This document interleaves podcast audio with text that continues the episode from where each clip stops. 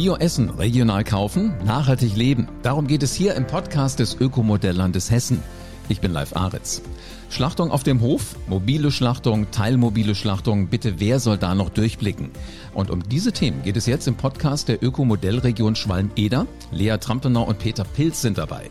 Die beiden erklären, worin sich die verschiedenen Schlachtverfahren unterscheiden und warum es sich lohnt, sich für die teilmobile Schlachtung stark zu machen. Es werden Potenziale, also auch Hemmnisse beleuchtet und die Vor- und Nachteile, die werden wir natürlich auch mal besprechen, die sich für die Verbrauchenden daraus ergeben.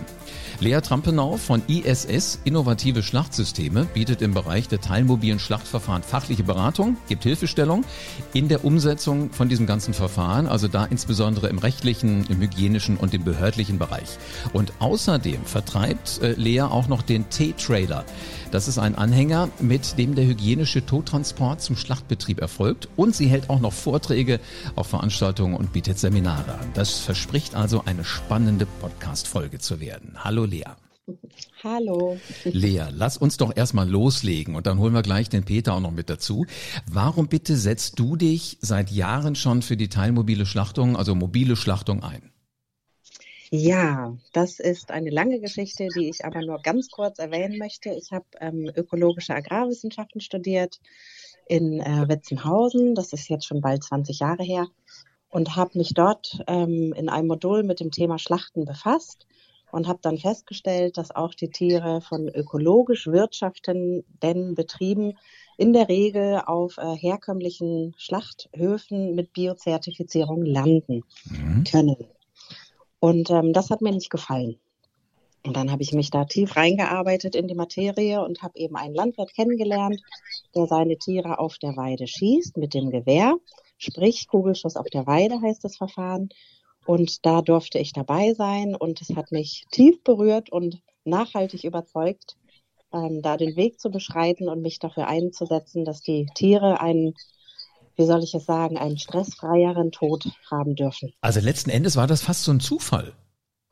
Genau, im Prinzip ja. Im Prinzip war es ein Zufall. Also ich hatte immer schon eine ähm, ja, tiefe Verbindung zu Tieren und habe mich ganz intensiv damit beschäftigt, wie die Tiere leben und eben am Ende auch, wie sie sterben. Mhm. Aber diese In Intensivierung hat dann eigentlich durch das Studium stattgefunden. Genau. Finde ich äh, wirklich immer sehr aufschlussreich, dass häufig gute Ideen meistens mal so zwischen Tür und Angel irgendwie entstehen das erste Mal. Aber du, du hast ja, ja. gerade schon die Tiere angesprochen. Was bedeutet mobile, teilmobile Schlachtung für diese Tiere?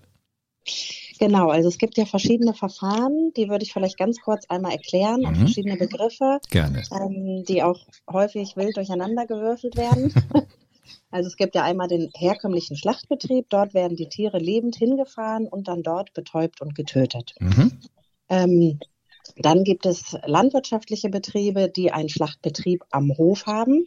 Das heißt, es sind einfach die Räumlichkeiten am Hof vorhanden um das gleiche Verfahren dort umzusetzen. Das heißt, die Tiere kommen vom Stall oder von der Weide in den Schlacht, äh, in den betriebseigenen Schlachthof, so will ich es mal nennen, und werden dort betäubt und getötet. Mhm. Das ist dann zumeist ein ganz kurzer Weg, einfach mal über den Hof quer oder so ähnlich kann man sich das vorstellen. Dann gibt es vollmobile Schlachtungen. Das wiederum bedeutet, dass ein voll ausgestatteter mobiler Schlachthof auf den landwirtschaftlichen Betrieb fährt. Da ist dann wirklich alles drin. Also da gibt es die Möglichkeit zur Betäubung des Tieres, zur Tötung durch Blutentzug. Dann wird das Tier ausgeweidet, enthäutet und gegebenenfalls auch noch zerteilt in zwei Hälften oder Viertel und dann auch noch gekühlt. Das heißt, das Ganze findet dann mobil auf dem Hof statt.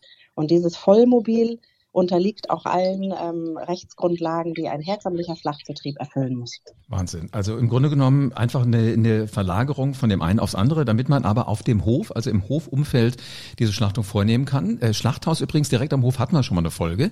Ähm, wenn, du, ja. wenn, du, wenn du sagst, du hast diese drei ähm, Versionen für die Tiere, nehme ich mal an, das ist ja am schlausten, das auf dem, auf dem Hof zu machen.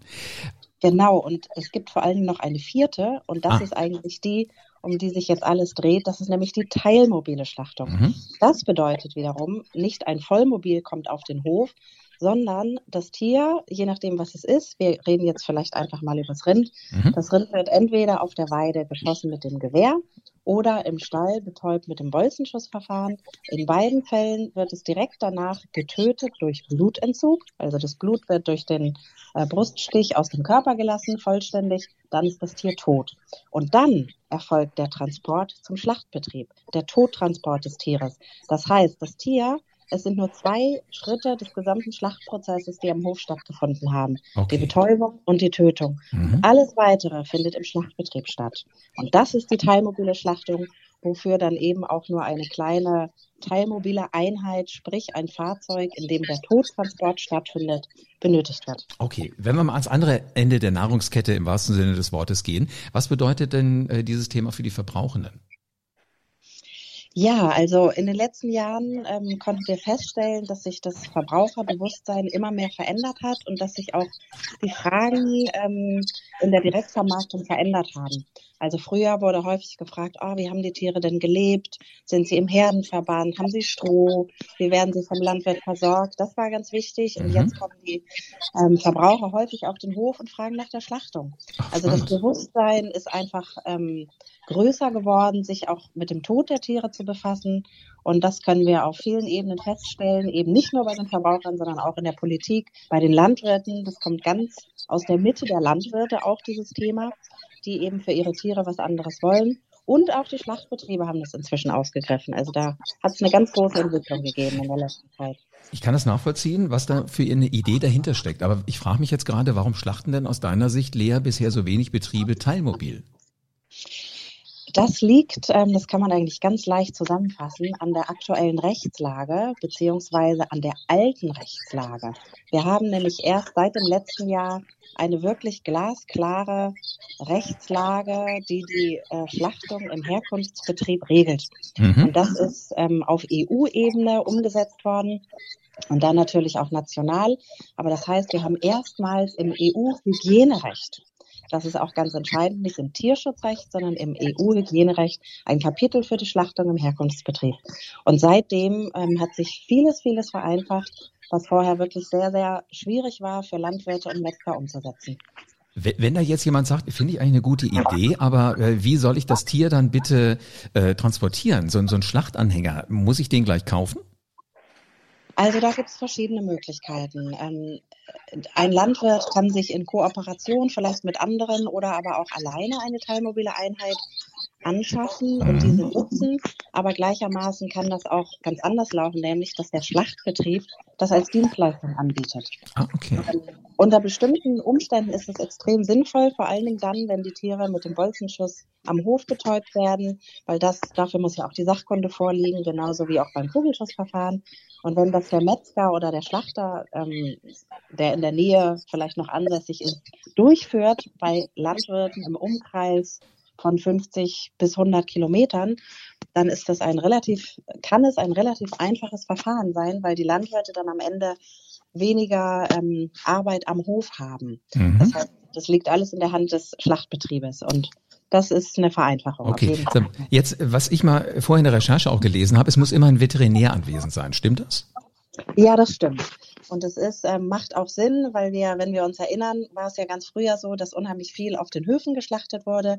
Hausschlachtungen mhm. war ein großes Thema. Ähm, das gibt es ja in der Form nicht, also zumindest nicht zum Verkauf des Fleisches. Und dann gab es die Verlagerung in die großen Schlachtbetriebe, um das Ganze auch kontrollierbarer zu machen. Und ähm, jetzt geht es wieder so ein bisschen einen kleinen Schritt zurück würde ich sagen. Und da muss natürlich erstmal der zuständige ähm, Veterinär dabei sein, um sich ein Bild zu verschaffen, wie das wirklich am Hof laufen kann. Also funktioniert das alles so? Ist die Sachkunde vorhanden? Ähm, wie sind die Abläufe? Und man kann vielleicht davon ausgehen, dass es dort auch irgendwann andere Möglichkeiten geben wird, entweder digitaler Art oder auch nur Stichproben, die am Hof durchgeführt werden. Aber erstmal macht es wirklich Sinn, dieses Verfahren in ein standardisiertes oder standardisierbares Verfahren zu bringen. Mhm. Klingt jetzt aber für mich so, als würde das ja schon auch Geld kosten. Also alleine nehmen wir mal die Kosten für den Veterinär. Wer übernimmt die? Ähm, die übernimmt der Landwirt. Zumindest ist es im Moment so. Auch dort ist es eine Frage, wie das in Zukunft gestaltet wird, weil wir einfach sehen können, dass sich das Verfahren wirklich entwickelt und dass wir schon ganz, ganz tolle Beispiele in der Praxis haben. Und auch die ähm, amtlichen Veterinäre erkennen, dass es ein verantwortungsvolles Verfahren ist, was am Hof mhm. durchgeführt wird. Und ähm, es gibt sozusagen eine Öffnung dafür. Und diese, da ist es jetzt eben die Aufgabe, das so gut wie möglich zu gestalten. Natürlich sind wir alle Menschen und können auch Fehler machen, aber Ziel ist es eben, möglichst wenig Fehler zu machen. Und dann ähm, wird der zweite Schritt eben sein, dass man guckt, wie kann man die Kosten auch anders verteilen und gibt es da Möglichkeiten, dass das eben nicht alles auf den Schultern der Landwirte liegt am Ende. Ich frage gleich mal so einen Landwirt, Lea, das ist ja der Peter Pilz, aber vorher noch eine Frage an dich.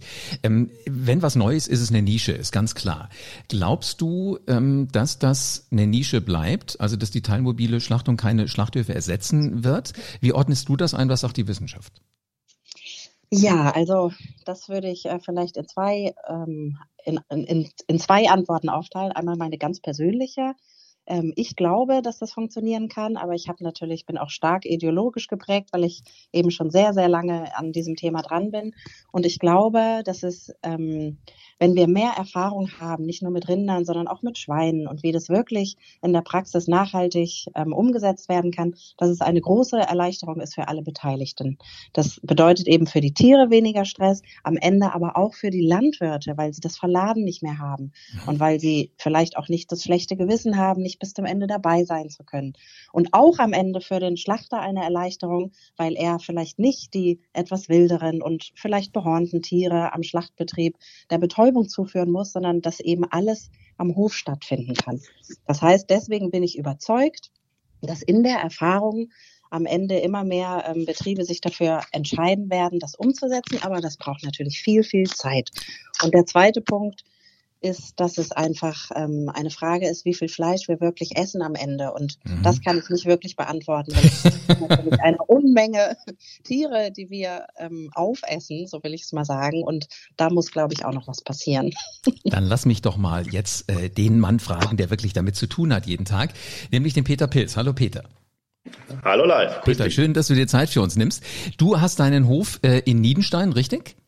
Genau. Seit wir sind in Niedenstein ansässig und äh, machen eine Ganzjahresfreilandhaltung, äh, wo wir dann entsprechend am Ende der Tiere äh, die äh, Zeit die Tiere mit dem Kugelschuss auf der Weide dann betäuben und töten. Äh, genau. Seit wann machten ihr das genau? Wir machen das jetzt seit sieben Jahren. Wow, das heißt also, ihr seid schon, möchte ich fast sagen, alte Hasen. Kann man das so ausdrücken? Genau, also wie wir damals angefangen haben, war dieses Verfahren noch nicht sehr weit verbreitet. Ähm, der Betrieb besteht erst seit zehn Jahren und ich habe von Anfang an gesagt, ich möchte eigentlich nicht, dass meine Tiere irgendwo in einem Schlachtbetrieb dem Stress zugeführt werden. Die sind das mhm. ganze Leben auf der Weide, werden auf der Wiese geboren. Da möchte ich auch dieses, dieses schöne Leben, was sie geführt haben, nicht in den letzten drei, vier Stunden vor der Schlachtung zerstören und den Tieren noch extrem Angst einjagen. Äh, beim Transport, beim Verladen, wie die Lea sagt, das ist immer ein Riesentheater. Die Tiere kennen keinen Anhänger, die gehen dir die Wände hoch. Und äh, um das zu vermeiden, war von Anfang an die Intention zu sagen, die Tiere äh, werden auf der Weide geschlachtet, geschossen, geschlachtet. Und ähm, ich habe hier bei uns ein Veterinäramt gehabt, das da von vornherein sehr positiv gestimmt war. Und, ähm, und wir können von uns behaupten, dass die meisten Tiere bis jetzt auf der Wiese gestorben sind. Das klingt wirklich alles nach einem Plan. Wel welche Tiere genau ja. haltet ihr denn? Genau, wir halten rotes Höhenvieh. Das ist eine vom Aussterben bedrohte Rinderrasse. Mhm. Ähm, ja, genau. Sind, also wir sind hauptsächlich also Mutterkuhhalter. Genau. Jetzt hat die ähm, Lea ja vorhin schon gesagt, also es gibt den klassischen äh, Schlachtbetrieb, hast du gesagt, möchtest genau. du ungern hinfahren, weil die Tiere das nicht kennen. Schlachtung auf genau. dem Hof, mobiler Schlacht, ähm, äh, Schlachtwagen, also das Vollmobil. Und es gibt die teilmobile Schlachtung. In welcher von den vier Varianten arbeitest du? Die Teilmobil. Genau, wir würden uns als Teilmobil differenzieren. Mhm. Ähm, ja, die Tiere müssen ja irgendwo dann noch liegend transportiert werden. Wie gesagt, mhm. bei uns wird halt geschossen und entblutet, entsprechend gestochen auf der Wiese, dann mit dem Schlepper verladen auf den Anhänger und auf diesem Anhänger werden die Tiere dann in den Schlachtbetrieb gefahren, wo sie dann dem normalen weiteren Schlachtprozess dann zugeführt werden. Jetzt hast du sieben Jahre Erfahrung, sagst du. Das heißt, du hast ja schon das eine oder andere äh, Tier auf dem Weg geschlachtet. Ähm, was klappt denn da gut und was geht, um ehrlich zu sein, noch nicht ganz so rund, wie du dir das wünschst als Landwirt? Die Schlachtung selber ist relativ problemlos. Wenn du das äh, so ein bisschen in Erfahrung gebracht hast, wie das funktioniert, dann, dann geht das recht gut.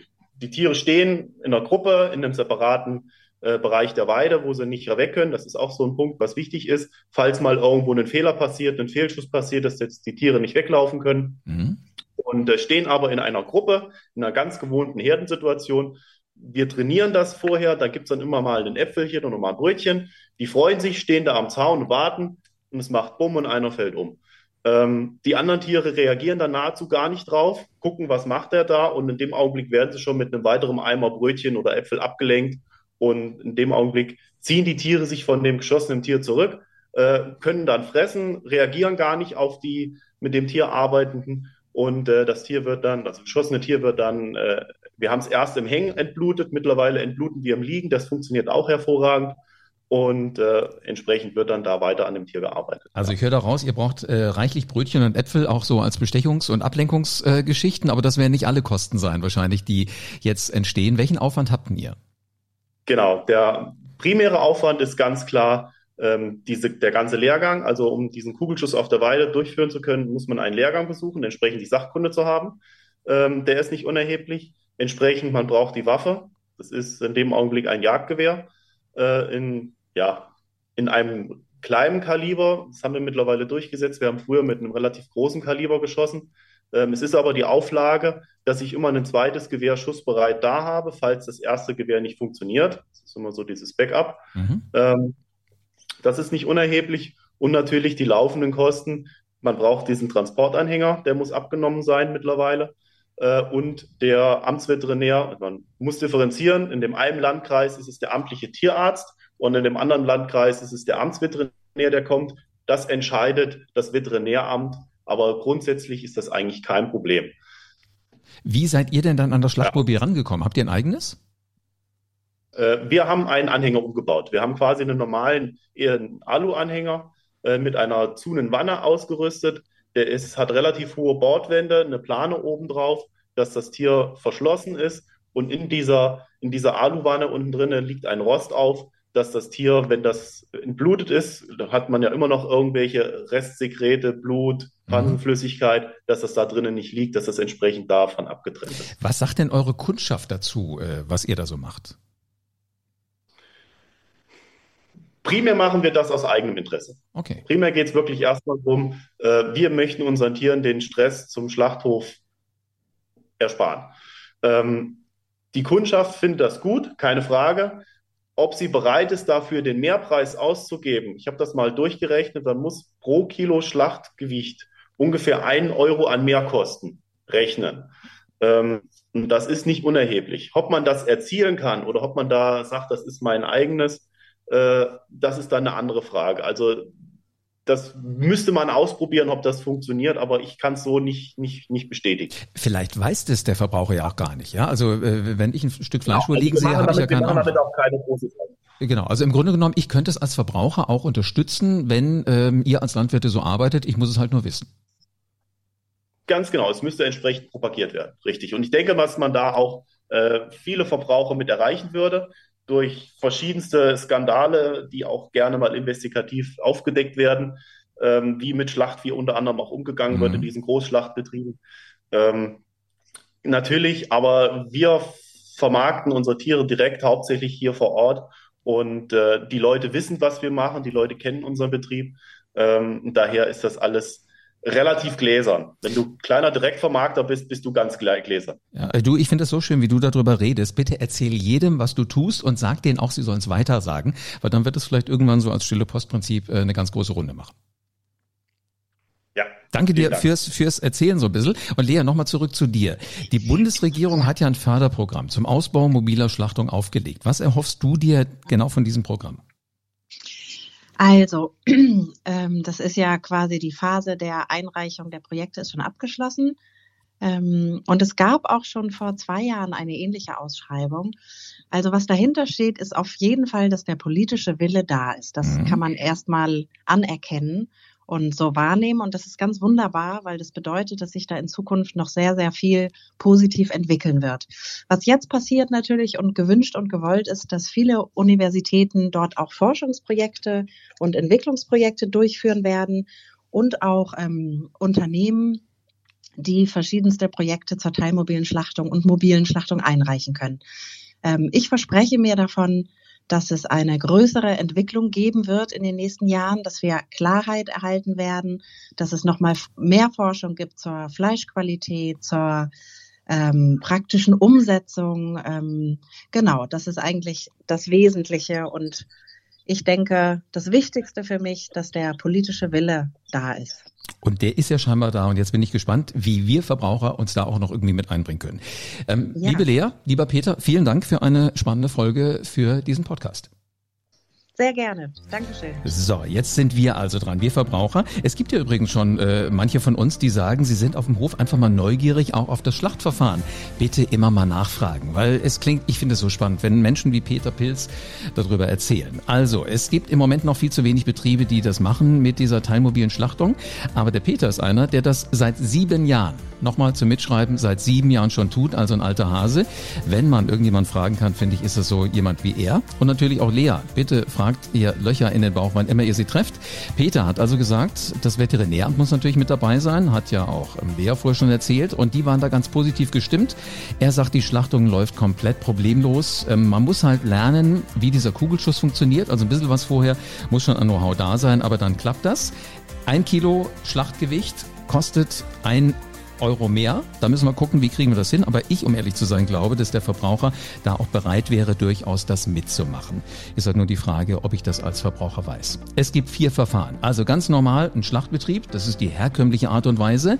Es gibt die Schlachtung auf dem Hof mit eigenem, ähm, mit eigener Einrichtung. Es gibt die mobile Schlachtung. Das heißt, da kommt ein Vollmobil oder eben diese teilmobile Schlachtung. Das war das, wo wir gerade drüber geredet haben. Bin sehr gespannt, wie das noch weitergeht. Das werden wir hier im Podcast garantiert auch weiter verfolgen dein Themenwunsch bitte unbedingt an uns schicken. Wenn du so irgendwas hörst aus dieser Welt von ähm, Bio und von Essen und von Landwirtschaft, schick ihn uns bitte her. Einfach in den Shownotes auf die Mailadresse klicken und äh, schon kannst du deine Frage herschicken. Bin gespannt, was du alles wissen willst.